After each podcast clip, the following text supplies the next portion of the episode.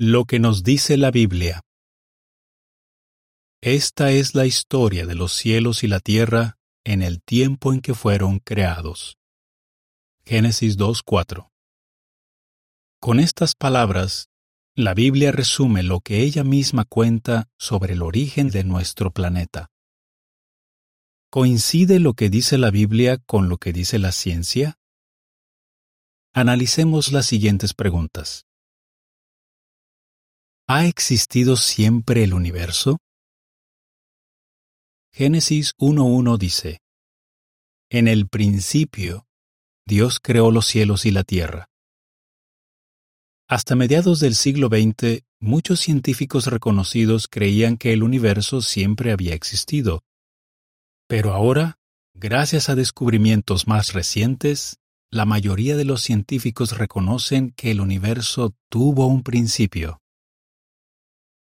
¿Cómo era la Tierra al principio? Según Génesis 1, 2 y 9, al principio, la Tierra no tenía forma y estaba vacía y cubierta de agua. Esa descripción coincide con lo que los científicos han descubierto. Por ejemplo, el biólogo Patrick Schick dice que, al principio, nuestro planeta tenía una atmósfera irrespirable y sin oxígeno y que todo se veía como una escena de ciencia ficción. La revista Astronomy dice, Las nuevas investigaciones indican que la Tierra era un mundo de agua, donde había poco o nada de suelo seco. ¿Cómo fue cambiando la atmósfera terrestre? Génesis 1.3 a 5 da a entender que la luz comenzó a penetrar en la atmósfera, pero desde la superficie de la Tierra no se podía ver bien de dónde provenía. Tuvo que pasar tiempo hasta que se empezaran a ver claramente el Sol y la Luna. El Centro Smithsonian de Investigaciones Ambientales dice que, al principio, la atmósfera solo permitía que una luz difusa llegara hasta la Tierra. Explica. Las gotitas de metano que había en el aire formaban una neblina que cubría toda la Tierra en sus inicios. Más tarde, esa neblina se despejó y el cielo se volvió azul. ¿En qué orden apareció la vida en la tierra? 1. Primer día. Al parecer, una luz difusa penetraba en la atmósfera terrestre. Génesis 1, 3 a 5. 2. Segundo día. La tierra estaba cubierta de agua y una espesa capa de vapor. Estos dos elementos fueron separados, y se creó entre ellos un espacio abierto. Génesis 1, 6 a 8. 3. Tercer día. Las aguas retrocedieron y surgió la tierra seca. Génesis 1, 9 a 13. 4. Cuarto día. El sol y la luna comenzaron a verse desde la superficie de la tierra. Génesis 1, 14 a 19. 5. Quinto día. Dios creó animales marinos y aves con la capacidad de reproducirse según su género. Génesis 1, 20 a 23. 6. Sexto día. Dios creó animales terrestres de todos los tamaños. Este día concluyó con la creación de la primera pareja humana. Génesis 1:24 a 31. Según Génesis 1:20 a 27, los seres vivos aparecieron en este orden. Los peces, las aves, los animales terrestres y por último los seres humanos. ¿Y qué dicen los científicos? Ellos creen que los primeros peces aparecieron mucho antes que los primeros mamíferos y que los seres humanos aparecieron bastante después. Teniendo en cuenta la brevedad de la narración bíblica, es extraordinario que coincidan los descubrimientos de la ciencia moderna con las afirmaciones de Génesis 1 y el orden en que suceden. Gerard Schroeder, físico.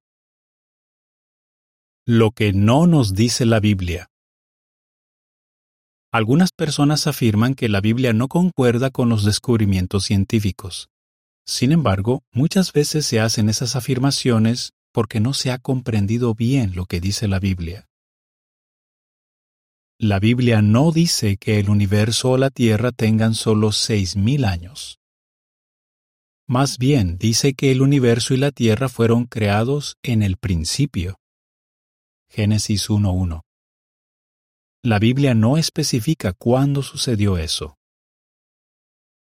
La Biblia no dice que la vida en la tierra fuera creada en seis días de 24 horas. Más bien, utiliza la palabra día para referirse a diferentes periodos de tiempo. Por ejemplo, dice que la creación de nuestro planeta y de la vida que hay en él sucedió durante los seis días creativos de los que habla el capítulo 1 de Génesis. A todo ese periodo la Biblia lo llama el día en que Jehová Dios hizo el cielo y la tierra. Génesis 2.4. La nota a pie de página dice, La Biblia dice que el nombre de Dios es Jehová. Fin de la nota. Así que cada uno de los seis días creativos en los que Dios preparó la tierra y creó la vida que hay en ella, podría equivaler a un periodo de tiempo extremadamente largo. La Biblia no dice que con el tiempo los seres vivos no puedan sufrir cambios en su constitución. El libro de Génesis dice que los animales fueron creados según sus géneros. Génesis 1, 24 y 25. La palabra bíblica géneros no es un término científico, sino que parece referirse a una clasificación muy abarcadora de diferentes formas de vida. Por eso, un género puede incluir a muchas especies o variedades. Esto abre la puerta a la posibilidad de que dentro de un género, con el tiempo, se puedan producir cambios en la variedad y los tipos de especies que viven en una misma comunidad. ¿Qué opina usted?